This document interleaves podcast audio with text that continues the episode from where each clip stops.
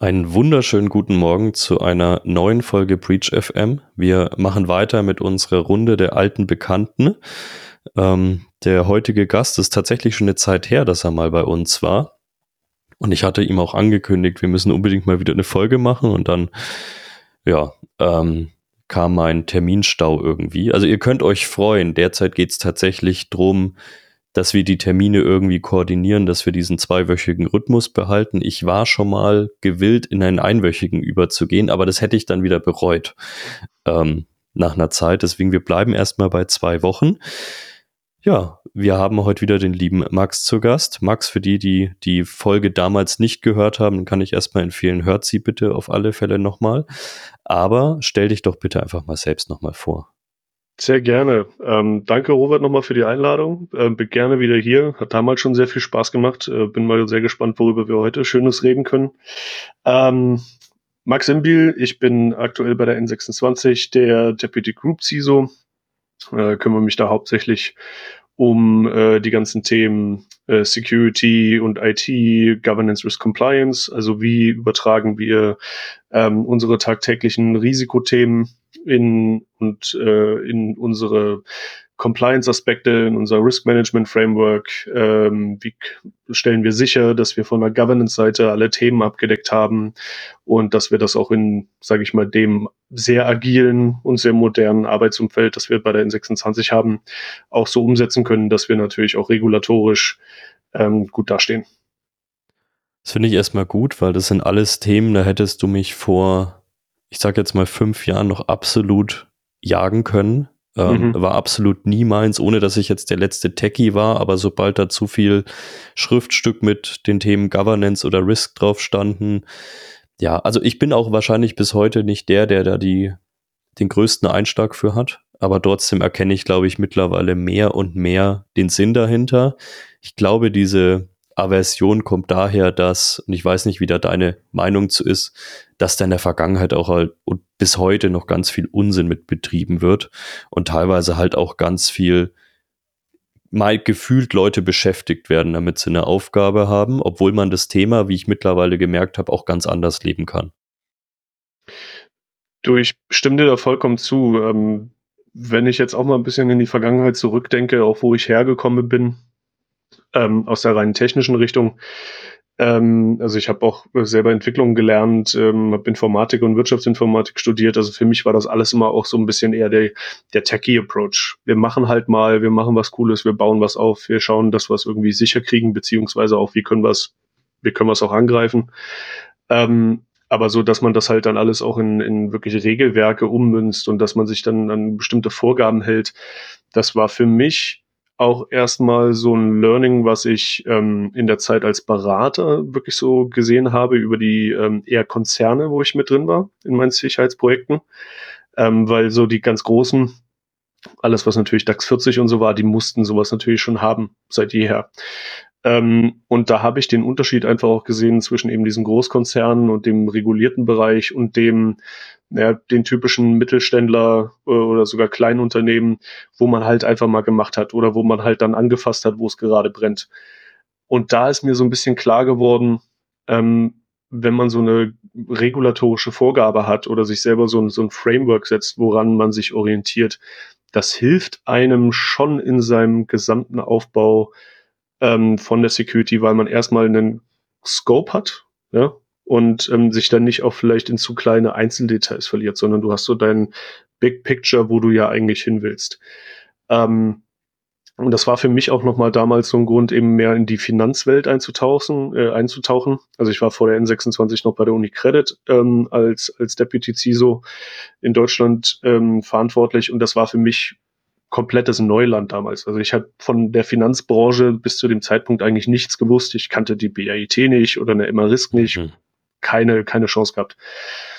Ähm, und mein damaliger Chef hatte aber irgendwie glücklicherweise für mich einfach gesagt, du pass auf, ich traue dir das zu, fang du mal an. Wichtig ist erstmal grundsätzlich das Team zu leiten und dass du dein, deine Expertise schon mal mit reinbringst, das ganze regulatorische, das kriegst du hin. Hm. Und da habe ich dann über die nächsten Schritte halt immer mehr ähm, mir genau diese Frameworks und so weiter angeschaut, habe dann gesehen, okay, wieso macht das Sinn? Warum, wie können wir das implementieren? Warum äh, ist es sinnvoll, dass wir jetzt eben beispielsweise getrieben sind, gewisse Monitoring-Sachen zu implementieren, ähm, dass wir Regeln für auch ein Incident-Management und so weiter haben müssen. Und ähm, das war für mich wirklich so ein Eye-Opener, was auch einfach der Grund ist, warum ich jetzt viel auch auf Bühnen stehe oder jetzt hier mit dir in dem Podcast sitze, wo ich sage, Regulierung tut uns im Security-Bereich gut.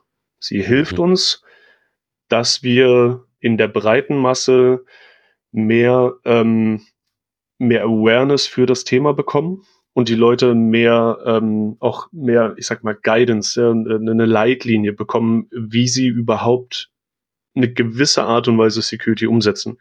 Weil was ja natürlich auch viele Firmen früher für Probleme hatten, war zu sagen, ich habe keine Ahnung, was ich in der Security machen soll. Wo fange ich denn an? Hm. Und jetzt hast du zumindest halt mal so dieses Bild, wo du sagen kannst, Jetzt kommt eine NIS 2 in der Finanzwelt und im Versicherungsunternehmen äh, kommt, kommt eine DORA. Es gibt das Cyber Resilience Act und so weiter. Klar, das überschüttet einen jetzt erstmal wieder mit dem, was da alles auf uns zukommt. Aber es gibt dir trotzdem, es gibt dir diese, diese, eben diese Leitlinie, die dir sagt, hey, pass mal auf, das gilt in Zukunft und das sind die Punkte, um die du dich kümmern musst. Uh, und das finde ich halt wirklich super. Das ist kein Garant dafür natürlich, dass du dann hundertprozentig sicher bist. Das gibt's sowieso nicht. Aber ich glaube, wir erhöhen dadurch einfach mal so das Gesamtlevel, was wir heutzutage, ähm, was wir heute einfach in Deutschland haben. Und das ist halt nicht hoch. Sonst würden wir nicht jeden Tag immer wieder irgendwelche Angriffe auf Kommunen sehen, Krankenhäuser, IT-Dienstleister für irgendwelche großen Unternehmen ähm, oder eben Kommunen. Ich glaube, das wird uns insgesamt schon helfen, dass wir da einfach besser aufgestellt sind und auch besser ähm, vorbereitet sind. Ja, ja, es ist, ich glaube, das große Problem daran ist oft immer noch, und es ist, klingt jetzt ein bisschen ketzerisch und ich äh, überhöhe das auch extra so ein bisschen, aber ich glaube, dass man sich so manche Governance- und Risk-Themen auch schon noch leisten können muss. Also ich kenne genug Unternehmen, selbst aus dem gehobenen Mittelstand, die versuchen da ihr Möglichstes aber die bekommen natürlich ganz oft, wie du schon gesagt hast, aus den verschiedensten Richtungen jetzt Anforderungen auf den Tisch geworfen. Also da ist ja nicht nur NIS 2, da kommt noch TISAX dazu, dann haben irgendwelche anderen Automobilzulieferer nochmal irgendwelche Anforderungen und wollen auditieren. Und diese Summe ist natürlich relativ mächtig, auch wenn sich natürlich viele Dinge überschneiden. Aber der eine drückt es ein bisschen fluffiger aus, der andere drückt es ein bisschen handfester aus, was da gefordert wird. Und da sehe ich eben schon die Gefahr, dass sich viele Unternehmen in dem Modus, in dem sie sind, und natürlich kann man darüber streiten, haben sie sich, da vielleicht selbst reinbegeben mit diesem, ich muss hier was flicken, ich muss da was flicken. Mhm. Aber das sind halt oftmals Unternehmen, die haben eine IT-Historie von 30 Jahren. Da fange ich mhm. halt nicht von null an. Und was ich mir da einfach mehr wünschen würde, ist, dass ich A, die verschiedenen Behörden, wie auch immer, oder teilweise Interessensgemeinschaften einfach mal mehr auf einen gemeinsamen Nenner und vielleicht auch eine gemeinsame Sprache mal einigen würden und mhm. man nicht diesen Flickenteppich teilweise hätte, den manche Unternehmen unterliegen, weil da sage ich ganz klar, den allen nicht nur auf dem Papier, sondern auch in der Praxis gerecht zu werden, das muss man sich ressourcentechnisch erstmal leisten können. Wie siehst du das? Ressourcentechnisch bin ich absolut bei dir. Also das ist natürlich ein gigantisches Thema, ähm, wo wir einfach ein Problem haben in Deutschland. Ja, ich glaube auch, wenn wir da jetzt ein bisschen drauf reingehen, ich glaube auch, dass es groß, zum großen Teil daran liegt, dass wir halt in Deutschland vor allem wieder auch mehr auf die KMUs gesehen eine viel zu hohe Konzentration auf eine alleinige deutsche Sprache haben die, diese Firmen tun sich unglaublich schwer, ähm, sich Experten aus dem Ausland zu holen. Und ich blicke jetzt mit einer Brille drauf, ähm, wo ich sage, ich bin bei uns im, im, im CISO-Office, im äh, Security-Team, bin ich der einzige Deutsche für ein deutsches Unternehmen. Aber ich bin der einzige Deutsche und es tut dieser Firma so unglaublich gut, weil du kriegst diese verschiedenen Blicke rein. Du hast so viel andere ähm, Vorstellungen und Vorgehensweisen, die aber immer wieder positive Aspekte reinbringen, ähm, dass du dich mit dieser Diversifizierung, die du in dem Team hast, nur auf ähm, wirklich die, die, die positiven Aspekte konzentrieren kannst. Klar hast du natürlich auch jetzt wieder dann andere Schwerpunkte, die sie aufgrund ihrer Herkunft irgendwo legen im, im Arbeitsalltag, ja, oder, oder wie, wie grundsätzlich sie arbeiten selbst. Aber das sind Sachen, da kann man sich darauf vorbereiten, das ist nicht wild. Aber der, der Knackpunkt ist, das liegt bei uns halt einfach daran, weil wir seit jeher in der N26 eigentlich schon Englisch als, als Firmensprache benutzen. Das heißt, wir haben alle ein Medium, mit dem wir uns verständigen können bei KMUs, die alle nur auf Deutsch aufgebaut sind, weil sie das halt in der Vergangenheit schon immer so gemacht haben und noch nie wirklich ändern mussten, die können halt nicht jemanden irgendwo aus, ähm, aus, aus Af Afrika oder aus Indien oder sowas mal schnell heiern, obwohl das Experten sind, obwohl die wirklich gute Sichtweisen haben, weil die kommen halt rein und die verstehen kein Wort. Ja, das mhm. ist erstmal dieser Ressourcenkonflikt, den ich da sehe, wo wir uns einfach schwer tun, dass wir wirklich innerhalb von Deutschland ähm, die Anzahl der notwendigen Leute auch einsetzen können, um diese Ziele zu erreichen, einfach weil wir so sehr auf uns limitiert sind. Mhm. Ja, das ist ein Aspekt, an den ich zumindest so bewusst bisher selten gedacht habe. Ich habe ein Beispiel von einem Unternehmen, mit dem ich schon relativ lange zusammenarbeite. Ähm, die haben in Deutschland relativ lange nach einem typischen IT-Security-Engineer gesucht. Also jemand, der zwar auch so ein bisschen gestalterisch tätig wird, der aber größtenteils auch viel einfach wegarbeitet. Also der sich mhm. die Malware-Findings anschaut, der sich vielleicht irgendwie mal die Dinge anschaut, die aus der Sandbox fallen. Also der muss schon was können, auf mhm. alle Fälle. Und da tut man sich natürlich hier mittlerweile schon echt schwer, jemanden zu finden, der dann auch eine gewisse Erfahrung hat, für den man dann auch nicht jedes Fabelgehalt zahlen kann. Also auch das verstehe ich nicht immer ganz. Da wird immer ganz gerne auf irgendwelchen sozialen Medien, ja, dann zahlt das halt. Es geht doch um eure äh, Firmensicherheit. Ja, aber ich kann mir deswegen nicht jegliches Gehaltsgefüge in der Firma zerschießen. Also ich muss schon irgendwo einen gesunden Trade-off da machen. Mhm. Und äh, was die dann gemacht haben, ist tatsächlich gesagt, wir schauen jetzt mal, wir haben ein Werk in Mexiko. Das ist auch relativ groß. Die hatten innerhalb von drei Wochen jemanden in Mexiko, ähm, der auch echt für diesen Job einfach ein super, super gutes Level und eine super gute Erfahrung hat. Und da ging es jetzt gar nicht darum, jemanden zu finden, der günstiger ist oder so. Also der verdient wahrscheinlich für mexikanische Verhältnisse gut überdurchschnittlich, sondern es ging einfach darum, überhaupt jemanden zu finden. Und mhm. ja, ich glaube, man muss auch sagen, sowas ist natürlich ein schleichender Prozess. Du hast es richtig gesagt, bei euch war es von Anfang an so. Das macht es ein bisschen einfacher. Ja. Wenn ich das jetzt in ein Familienunternehmen integriere, was seit 80 Jahren deutsch ausgerichtet ist, dann kann ich da nicht einfach von heute auf morgen, das habe ich auch schon gesehen, versuchen, auf einem anderen Kontinent ein Team einzurichten und dann darauf zu bauen, dass das für Security sorgt, sondern ich hole halt mal einen Engineer aus einem anderen Land. Ich hole den auch mal nach Deutschland, dass der, weil es gibt kulturelle Unterschiede einfach in der Art und Weise, wie die Leute arbeiten. Und ich habe halt auch schon das andere Extrem, wie gesagt, gesehen. Da suchen sich dann Konzerne, ey, wir machen jetzt unser Security komplett in Indien, komplett in Singapur oder sonst irgendwo und haben sich dann gewundert, dass es kulturell einfach ein zu großer Schock ist. Ja, ähm, das betrachten viele viel zu wenig. Ähm, diesen, diesen Culture-Aspekt ähm, äh, mit einzubringen, weil du natürlich ja, ganz andere Prioritäten in anderen Ländern hast und Vorgehensweisen und so weiter und so fort. Du musst dich schon darauf vorbereiten. Die lustigste Geschichte, die ich da immer noch habe, ist ähm, von einem sehr guten Freund von mir, dem sein Bruder, ähm, der ist vor, ich glaube, das ist mittlerweile schon 15 Jahre her oder so, ähm, der ist, nachdem er lange Zeit bei der Bundeswehr war, ähm, ist er für ein deutsches Unternehmen nach Indien gegangen, um dort ähm, auch Produktionsleiter oder sowas zu sein. So, und ähm, war dann eben Chef von einer ziemlich großen Abteilung mit vielen Leuten, ähm, alles in Indien, also natürlich alles Inder. Und ähm, kurze Zeit nachdem er angefangen hat, gab es dann irgendwie so eine Art ähm, Firmenfeier, Firmenfest.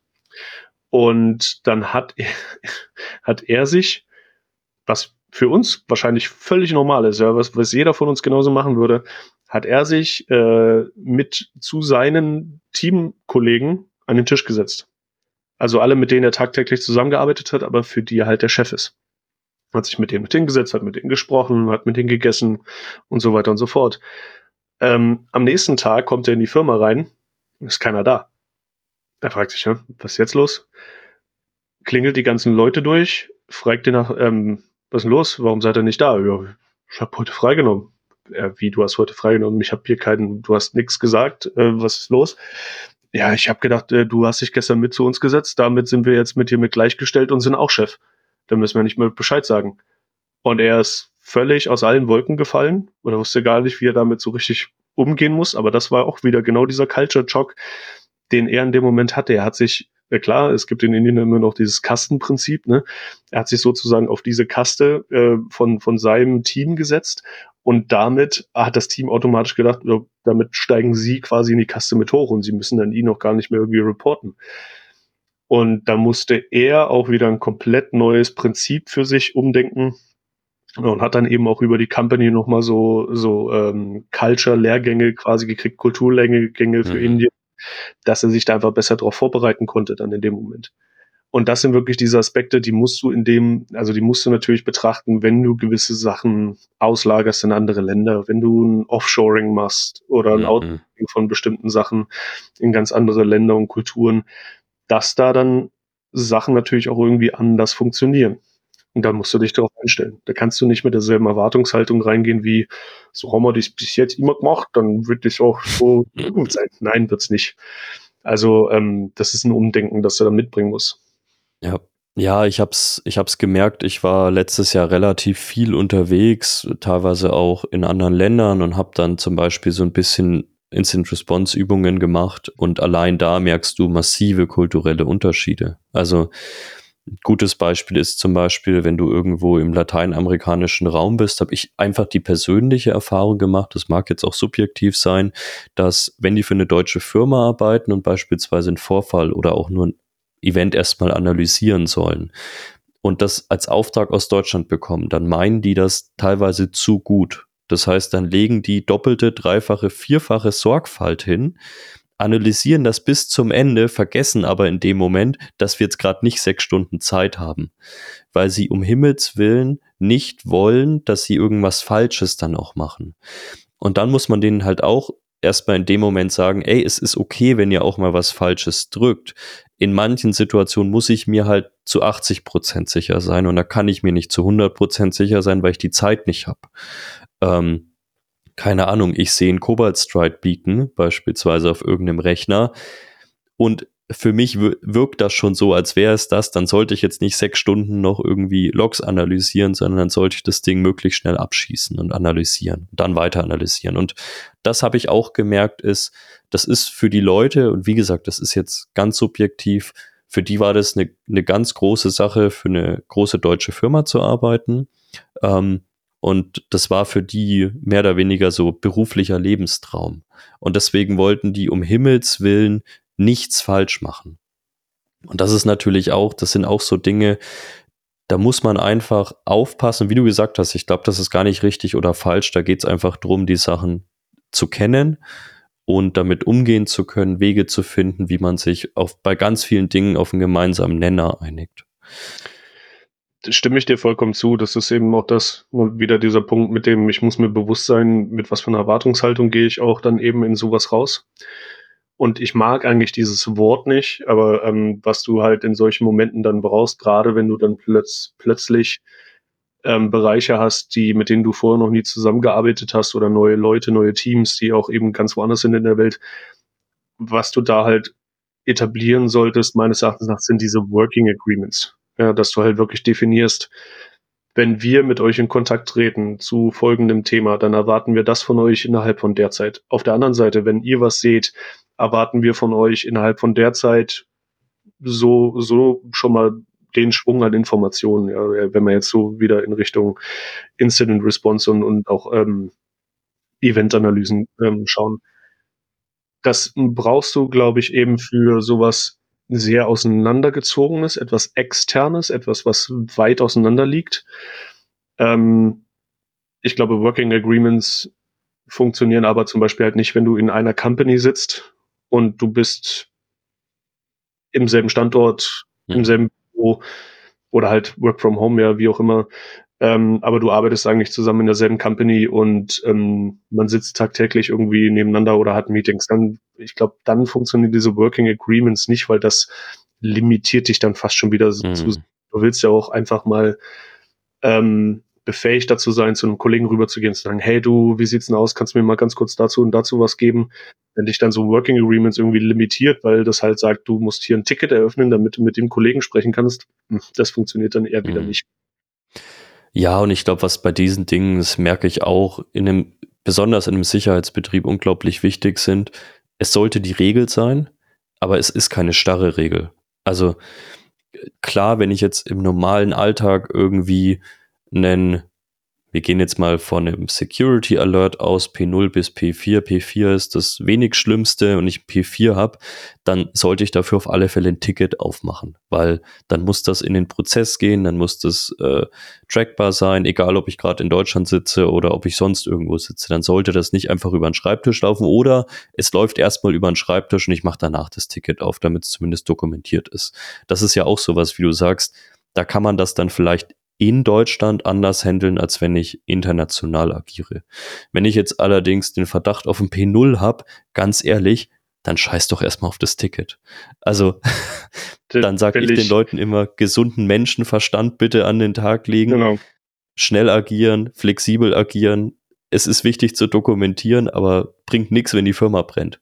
Ja, absolut. Wenn, wenn irgendwas nach P0 riecht, dann äh, riecht, dann möchte ich bitte, dass du äh, mich sofort anrufst, egal welche Uhrzeit es ist, ja. Aber P0 bedeutet, wie du gerade gesagt hast, eigentlich quasi das Haus brennt. Ähm, und dann ist die Uhrzeit scheißegal. Da würde ich gerne dann gleich mal auf dieses ganze Thema Governance, Regulatorien und so weiter gehen, weil ich habe durchaus äh, in diesem Bereich schon die Erfahrung gemacht, und ich sage gar nicht, dass das die Schuld der Regulatorie ist oder die Schuld von der Governance-Anforderung, sondern eher, wie man sie lebt.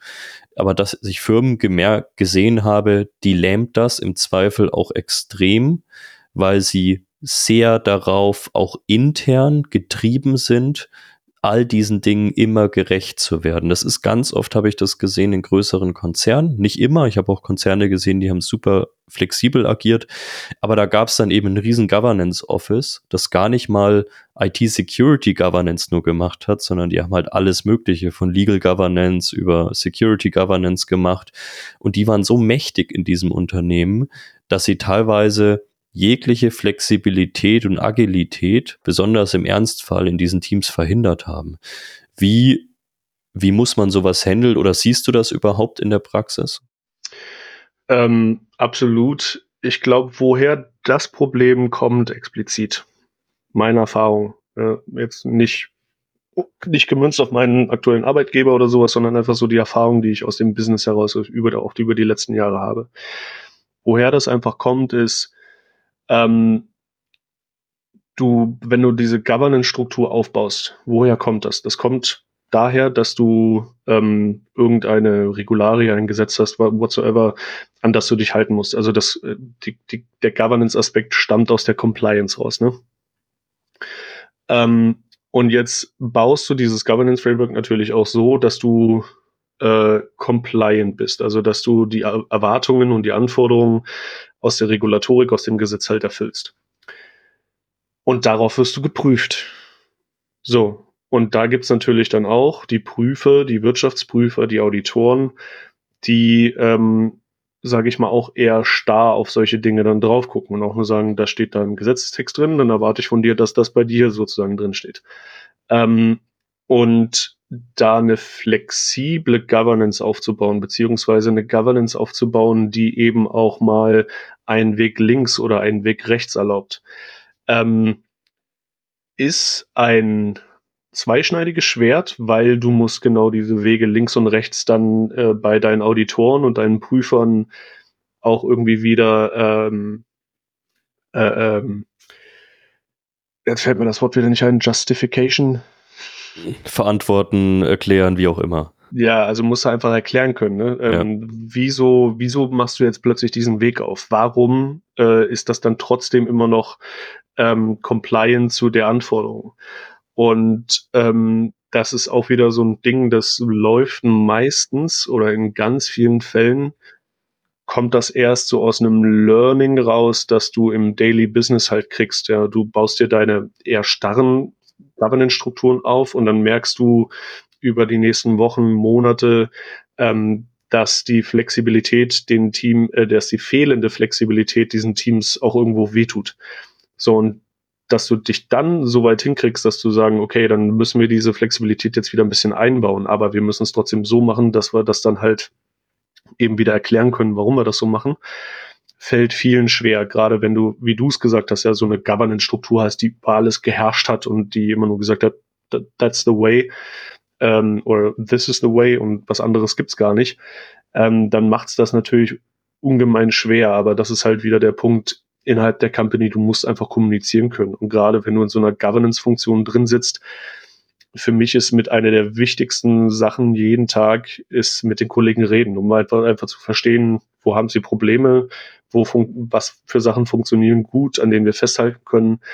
Und ähm, das ist dann eben auch wieder dieser Punkt, dass du baust dein Governance Framework auf und ähm, gerade im Finanzbereich, wie wir geprüft werden, ist ja ähm, sind zwei Aspekte eigentlich. Wir haben einmal den Test of Design und einmal den Test of Effectiveness. Im Test of Design geht es halt darum, was du geschrieben hast. Ja? Was steht auf deinem Governance-Blatt drauf, wie dein Prozess aussehen soll. Und im Test of Effectiveness werden dann einfach Beweise angefordert, die du nachreichst, dass dieser Prozess auch wirklich so gelebt wird. Wenn du da jetzt dann schon merkst, im Test of Effectiveness Beweis, wir strugglen hier ein bisschen, das liefern zu können, weil eigentlich der Prozess, wie wir ihn aufgeschrieben haben, so gar nicht so toll funktioniert. Das sollte dann für dich schon der Moment sein, wo du sagst, aha, ich glaube, wir müssen hier ein bisschen nachfassen, wir müssen hier ein bisschen schärfen. Idealerweise im Test of Design, weil der, der Prozess, wie er dann doch irgendwie läuft, aber vielleicht halt eben nicht passt, ähm, eigentlich wahrscheinlich mehr das ist, wie es wirklich auch richtig funktioniert. Und deswegen dann lieber im, im Governance Framework ein bisschen ähm, nachziehen als in den Prozessen, weil die Prozesse sind etabliert ganz oft, funktionieren gut. Ähm, und dann solltest du on top obendrauf halt was setzen, was auch diesem Prozess die Flexibilität lässt. Ja, ich glaube, ein Aspekt davon, und der fängt viel früher an, ist natürlich Personalauswahl, ähm, besonders auch in der gestalterischen Riege. Ich sehe derzeit immer häufiger, dass die gleichen Nasen, die ich teilweise auch mag, deswegen Nasen ist jetzt gar nicht mal negativ gemünzt, immer wieder zu den gleichen Firmen gehen und oftmals fast wie so ein Kreislauf auch ist. Und ich halte das für zumindest für, für schwierig, weil ich glaube, dass man so die, und wir haben in jeder Firma irgendwelche eingefahrenen Strukturen. Bei der einen mehr, bei der anderen ein bisschen weniger.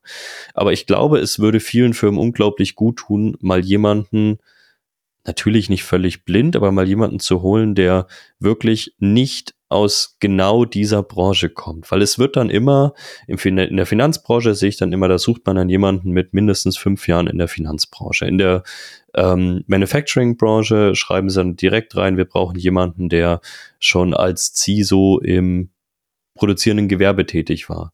Und ich glaube, dass es vielen Firmen oft gut tun würde, genau den anderen Weg zu gehen. Natürlich jetzt nicht auf Teufel komm raus, jemanden, der anders ist, zu holen, aber dass, keine Ahnung, ähm, jemand beispielsweise aus äh, der Manufacturing-Branche mal jemanden aus dem Finanzwesen holt, der sehr viel Erfahrung wirklich auch mit Governance-Themen hat, um in so einem relativ struppeligen Security-Betrieb, sehr technisch ausgelegten Security-Betrieb mal eine gewisse Governance-Struktur reinzubringen.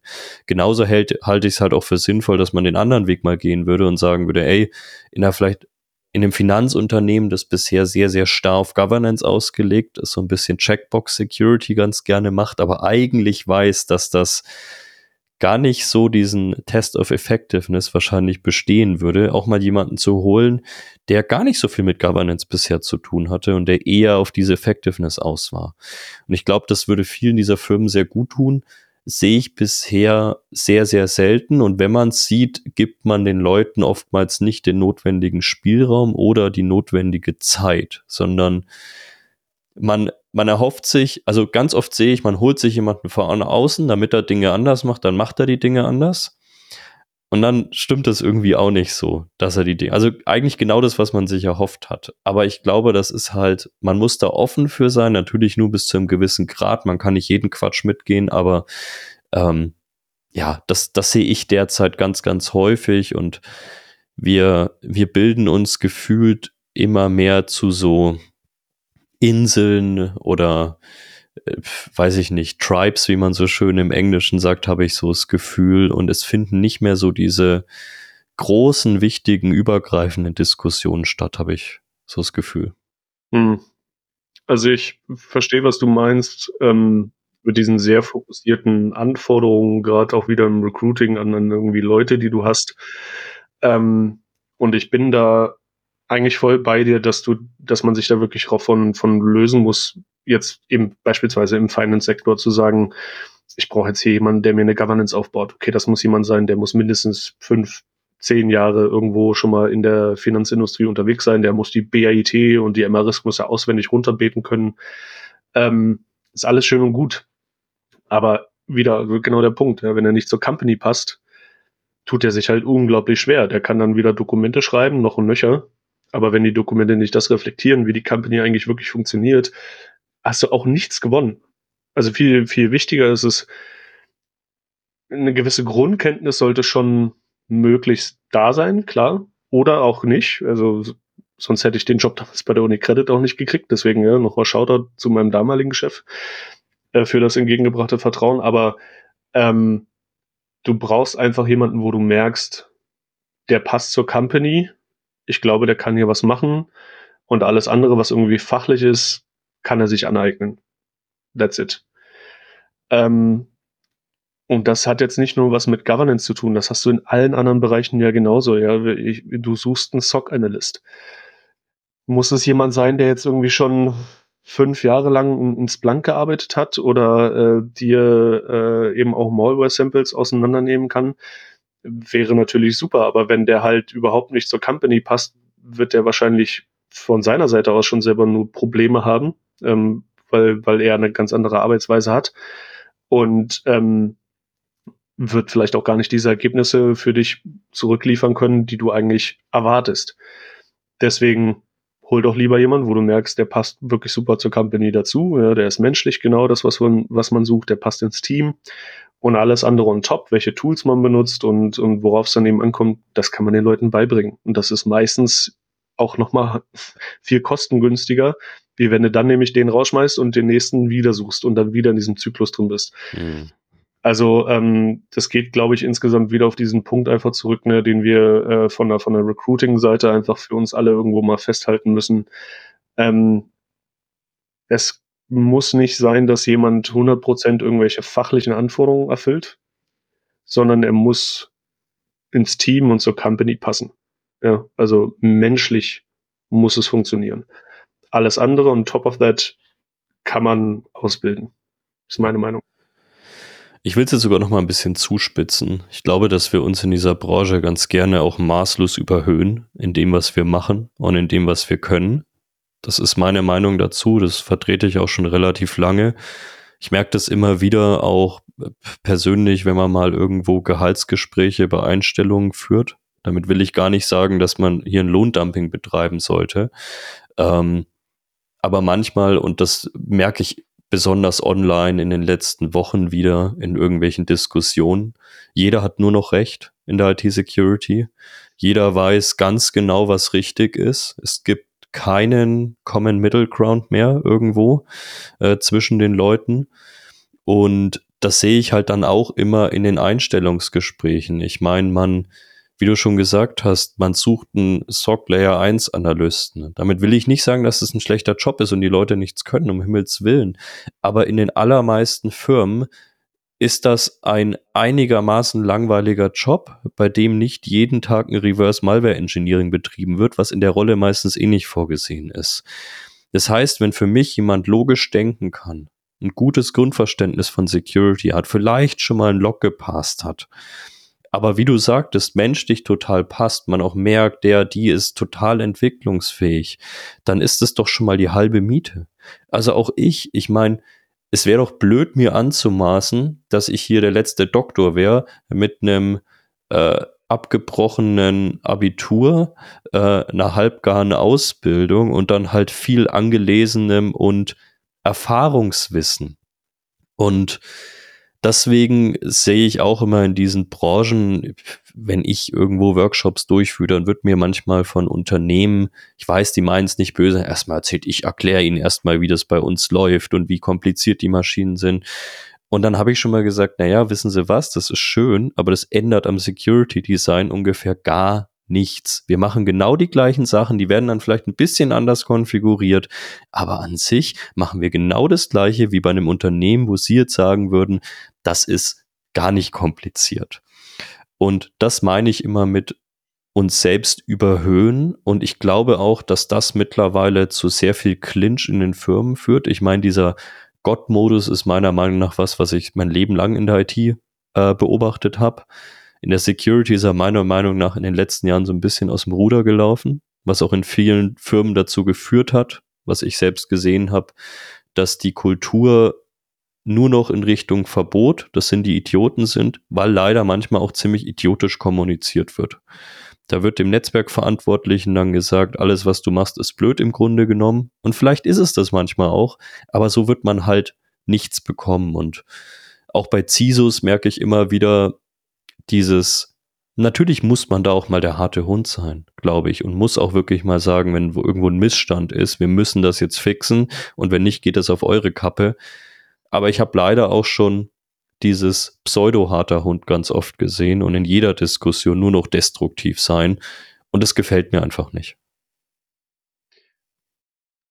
Menschliche Kompetenz ist etwas, was wir nicht in der Schule beigebracht bekommen oder auch nicht im Studium, ähm, sondern nur darüber, was wir in unserem eigenen Umfeld mitkriegen, wie wir ähm, aufgezogen werden, ähm, und äh, über unser Umfeld. Und ich glaube, du hast recht, dass wir gerade in der Security so ein bisschen ja diesen diesen äh, Aspekt sehen, dadurch, dass unser Themenfeld immer wichtiger wird. Mal davon abgesehen, dass es schon vor zehn Jahren wichtig war, aber es gerät auch immer mehr in die Öffentlichkeit, in, in Medien. Ähm, dadurch gewinnen gewisse ähm, menschliche Seiten, die, wie du sagst, halt so harter Hundmäßig, Hardliner-mäßig sind. Weil sie, weil es dann heißt, ah, da muss jemand, da braucht man jemand, der muss Entscheidungen treffen, ähm, der muss äh, hier auch einfach mit dem Thema 100 Prozent ähm, sich auskennen und, und äh, das muss jemand sein, der ja, der auch über Leichen geht. Ja, das merkt man ganz oft. Was völlig vergessen wird, ist der Aspekt, dass auch natürlich wir in der Security erstmal zuallererst Menschen sind und wir auch mit Menschen zusammenarbeiten. Ja, und wir arbeiten, das ist, glaube ich, auch nochmal so ein, so ein, ähm, so ein Unterscheider für uns. Wir arbeiten ja nicht nur mit Menschen in der Security zusammen. Wir arbeiten eigentlich immer mit Menschen in der Technik und im Business. Das heißt, wir haben so diesen, ähm, diesen Blick in, in die gesamte Unternehmenswelt. Ja, wir, wir müssen mit den Entscheidern reden, wir müssen mit dem Board reden können, wir müssen aber auch genauso vielleicht mal mit einem Netzwerkadministrator reden können oder einem, einem Firewall-Admin reden können ähm, und unserem Salesmenschen oder äh, einem Kundenbetreuer. Und wenn du nur so ein harter Hund bist, so ein Hardliner, der über Leichen geht, und jetzt keine menschliche Kompetenz hat, sondern nur das vertritt, was er für selbst richtig erachtet oder was ihm gesagt wird, was richtig ist von oben, ähm, wirst du meines Erachtens nach auch irgendwann nicht weiterkommen. Weil dann wirst du geblockt von den Leuten, mit denen du zusammenarbeiten musst oder die dir zuarbeiten müssen, weil sie dich selber nicht für ernst nehmen können. Ähm, oder eben von oben kriegst du einen auf den Deckel, weil du deine Ergebnisse nicht ähm, erzielen kannst. Ja? Und deswegen bin ich der Meinung, die, wir haben viele, viele wirklich super ähm, Menschen als Security Experten und auch Security Leader mittlerweile auch in Deutschland. Also ich würde selber sagen, ich kenne viel, viel mehr Leute, denen ich menschlich wirklich vertraue und denen ich menschlich enorm, von denen ich menschlich enorm viel halte, als dass ich jetzt Leute in der Security kenne, mit, von denen ich wirklich sage, mit denen will ich eigentlich gar nichts zu tun haben. Ich glaube, wir entwickeln uns da schon in eine richtige Richtung hin. Ähm, es ist aber natürlich trotzdem immer noch ein Weg, der zu bestreiten ist und den wir aber, und da bin ich ähm, auch ganz ehrlich, den wir auch unseren Leuten, unseren Teams irgendwie immer wieder aufzeigen müssen, dass mhm. wir auch, wir müssen alle Menschen bleiben, wir müssen Fehler machen können, ja, das ist genau das, was du auch gesagt hast, also wir müssen auch für uns selber eingestehen können, dass wir Fehler machen, dass wir mal eine falsche Entscheidung treffen, ähm, aber dass wir daraus lernen und dass wir damit dann umgehen können. Ähm, aber ich, ich glaube, es wird besser. Ich glaube, wir mhm. gewinnen immer mehr ähm, aus, aus dieser, aus dieser, ich will jetzt nicht sagen Generation, aber vielleicht ist es ein Generationsthema. Vielleicht ist mhm. es wirklich Generationsthema, wo die Generation von dir und mir weiter ist, sage ich mal, in der Denke auch, ähm, was, was eben Fehlerkultur angeht, was, was menschliches Verhalten angeht ähm, und wie wir auch mit unseren Leuten, mit unseren Kollegen und den Menschen in unserem Umfeld ähm, umgehen wollen. Also ich glaube, meiner Erfahrung nach stimmt das sehr, sehr wohl, wenn wir sich, wenn wir uns in unserer Blase bewegen. Da merke ich auch, dass ich vielen Leuten gut vertraue und dass ich da gute Verhältnisse habe. Ich glaube, meine Kritik geht oftmals eher dahin, ist genau dieses Blasendenken. Ist, unsere Blase ist gut, wir sind alle die, die sauberen Ritter und wir schützen hier die Unternehmen, aber alles andere wird dann doch auch selbst in unserem Alter ganz gerne mal ausgeblendet. Also ich, vielleicht auch mal eine persönliche Lanze zu brechen. Ich habe auch schon Leute bei Herstellern beispielsweise, bei Security-Herstellern kennengelernt, die wirklich einfach schäbig sind, die einfach schnell mal irgendwas verkaufen wollen, um einfach hier schnell Kohle zu machen. Und das finde ich nicht gut. Aber erstens muss ich da dazu sagen, das wird ja teilweise dann auch von Leuten kritisiert, wo ich mir denke, ja, dann mach deine eigenen Hausaufgaben, dann schau dir die Dinge ordentlich durch und dann lass dich doch von so einem wohlgemerkt Idioten nicht reinlegen. Das ist jetzt keine Täter-Opfer-Umkehr, damit will ich nur sagen, das ist nicht immer so einfach. Trotzdem merke ich, also ich merke selbst gar nicht so, weil ich halt jetzt nicht ewig in dieser Herstellerbranche gearbeitet habe, aber teilweise diese Bilder, die da gemalt werden, bevor jemand überhaupt in den Raum kommt, die stören mich, weil wenn ich jetzt selbst mal auf meine Kontakte in der Herstellerbranche schaue, ich kenne deutlich mehr Leute, die wirklich einen vertrauensvollen Job ihren Kunden gegenüber machen, die natürlich Geld verdienen wollen, aber das macht der CISO, der ein Gehaltsgespräch mit seinem Chef führt, genauso. Der verkauft sich auch. Und am Ende braucht es diese Produkte ja oftmals auch. Und dann finde ich es oftmals einfach unfair, immer auf diese blöden Hersteller, auf diese noch blöderen Vertriebler zu zeigen, ich kenne diese schäbigen Leute, ich kenne aber mindestens doppelt so viele Leute, die wirklich einen vertrauensvollen, partnerschaftlichen Job machen.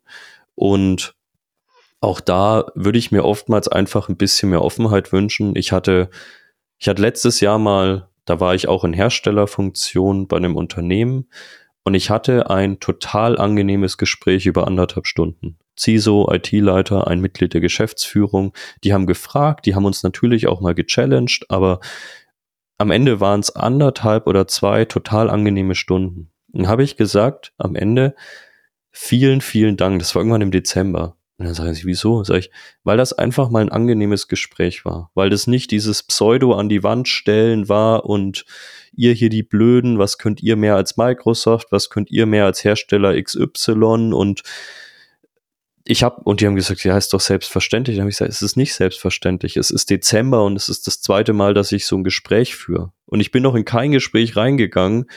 Und ich glaube, jeder, der mich kennt, weiß das, dass ich irgendwie dumpf was verkaufen wollte. Aber natürlich dreht ich am Ende als Gesicht einer Vertriebsorganisation auf. Das sage ich auch immer dazu. Das, das gehört zur Offenheit dazu. Das wissen aber alle, die am Tisch sitzen. Ähm, aber das ist was, das ist mir in den letzten Jahren sehr sauer aufgestoßen. Wie gesagt, ich selbst habe es nicht so oft abbekommen, aber ich kenne Kolleginnen und Kollegen, die da wirklich manchmal auch drunter leiden. Ist, die, die geben alles und am Ende sind es nur die, was wurde mal, was hat ein Kunde mal gesagt, sie sind doch nur ein Produktpapi. Ja, und ja. da hätte ja. ich ganz klar gesagt, ja gut, dann ist das Gespräch halt jetzt beendet. Hm. Ja, klar. Ich habe, also ich kann natürlich jetzt von der anderen Seite sprechen, mhm. von der Empfängerseite von der ähm, Situation aus. Und ähm, für mich ist es auch immer so, wenn ich sehe, wie oft ich irgendwelche Anrufe von unbekannten Nummern kriege. Und es dann heißt, oh, äh, hier, hallo, Herr Imbil, ähm, wir haben uns doch hier da und da getroffen oder ich habe Sie auf LinkedIn gesehen und ähm, dachte mir, ich rufe Sie mal an, um Ihnen das und das vorzustellen. Ähm, tut mir leid, aber ich kenne dich nicht. Ich weiß nicht, was du willst von mir. Du weißt nicht mal, ist das Thema, was du mir gerade vorstellen willst, überhaupt irgendwie auf meiner Agenda? Und äh, wie wäre es, wenn wir vielleicht irgendwie ein anderes Level kriegen würden, auf dem wir uns erstmal unterhalten wollen?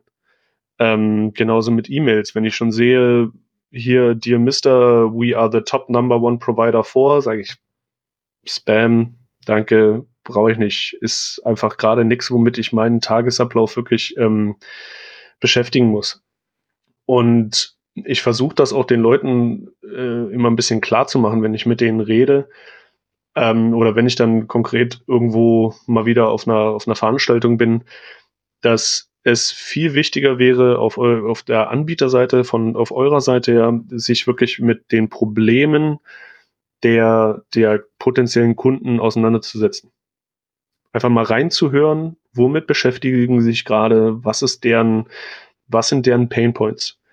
Und wenn ihr jetzt in dem Moment nichts habt, womit ihr die unterstützen könnt, dann so be it. Ja, dann kann man trotzdem mit denen ganz freundschaftlich reden und dann sagen, hey, pass auf, ich habe jetzt nichts, womit ich dich gerade supporten kann. Dein, dein Painpoint ist gerade irgendwo in der Endpoint Protection ne, beispielsweise und was wir machen ist halt ähm, Source Code Analyse oder irgendwie sowas, ja. Äh, aber wenn ihr mal down the road irgendwann bei dem anderen Thema seid, lass uns einfach mal Kontakte austauschen und dann treten wir irgendwann mal wieder zusammen oder wir treffen uns mal irgendwann wieder. Mhm. Und das ist so viel angenehmer, ja, mhm. Als, als dann einen zu haben, der dann sagt, ah ja, hm, aber hast du schon mal über Endpoint Protection äh, oder über Source Code Analyse schon mal nachgedacht? Das solltest du dir auch unbedingt anschauen. Ja. Hm, okay.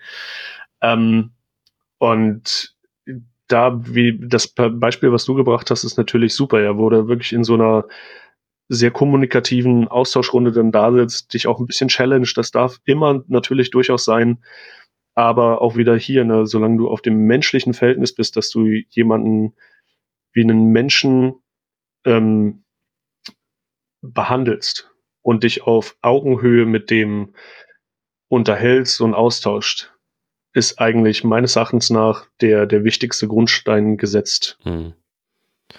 Ja, und das ist, das ist beidseitig. Hier zum Ende. Wir müssen leider jetzt dann aufhören. Das ist heute eine relativ kurze Folge für Preach FM Verhältnisse. Ich habe aber mit Max vor einigen Wochen schon ausgemacht, dass ich ihn gerne öfters mal dabei hätte, als gewisse Konstante. Und ich glaube, wir haben heute ein paar Themen aufgegriffen. Aber als letzten Akt vielleicht dazu noch. Es, es ist am Ende wirklich immer beidseitig. Ich kenne ich kenne diese Situation mit, oh, haben Sie schon von der Endpoint Protection gehört? Ja, aber habe ich doch gar nicht gefragt. Hm. Aber ich habe natürlich auch schon genug Kunden erlebt, da muss man irgendwann dazu übergehen, ihnen einfach mal was vorzuschlagen, weil sie einem keine Auskunft geben. Also da stellt man 15 Mal die Frage mit, was ist denn hier der Use Case? Wie gehen Sie mit den und den Themen um? Dann kriegt man halbgare Antworten. Also jetzt nicht in dem Cold Calling, was ich eh nicht mache, sondern mhm. wirklich in dem vorhandenen Gespräch. Man ist seit zehn Jahren partnerschaftlich unterwegs. Ja gut, dann muss ich irgendwann auch mal kalt was vorschlagen wahrscheinlich, wenn ich nie mhm. ordentliche mhm. Antworten bekomme. Wie gesagt, ich glaube, es gibt die und die auf jeder Seite. Wie du schon richtig sagst, wir müssen da besser kommunizieren, weil am Ende braucht es gute Produkte, es braucht aber auch Firmen, die das gut umsetzen und gut betreiben können. Und erst wenn wir die Synergie aus beiden schaffen, äh, wird man da irgendwas Sinnvolles mit anfangen können. Nee, absolut. Und da braucht es einfach, glaube ich, so Menschen wie dich, ja, die einfach ähm, zeigen können, was eine gute Vorgehensweise ist, was eine menschliche Vorgehensweise ist und wie man trotzdem Erfolg hat. Und dann braucht man noch dich, der darauf hört und der Auskunft gibt und dann haben wir doch da schon die perfekte Mischung. Sehr gut. Ja, wir haben äh, Freitag, den 16. Februar, wenn irgendwas Großes passiert ist. Wir hätten wahrscheinlich eh nicht drüber geredet, aber die Folge kommt erst in zweieinhalb Wochen aller Voraussicht nach raus. Also wundert euch nicht. Ich wünsche dir erstmal ein sehr schönes Wochenende. Hat Ebenso, mich sehr gefreut. Und äh, ich denke, wir hören uns bald wieder. Ich würde mich darauf freuen, definitiv. Ähm, das, ich finde euer Format immer noch äh, grandios und wenn ich dazu Danke. beitragen kann, immer gern. Vielen Dank. Schönes Wochenende dir. Dir auch, Robert. Bis bald. Ciao. Ciao.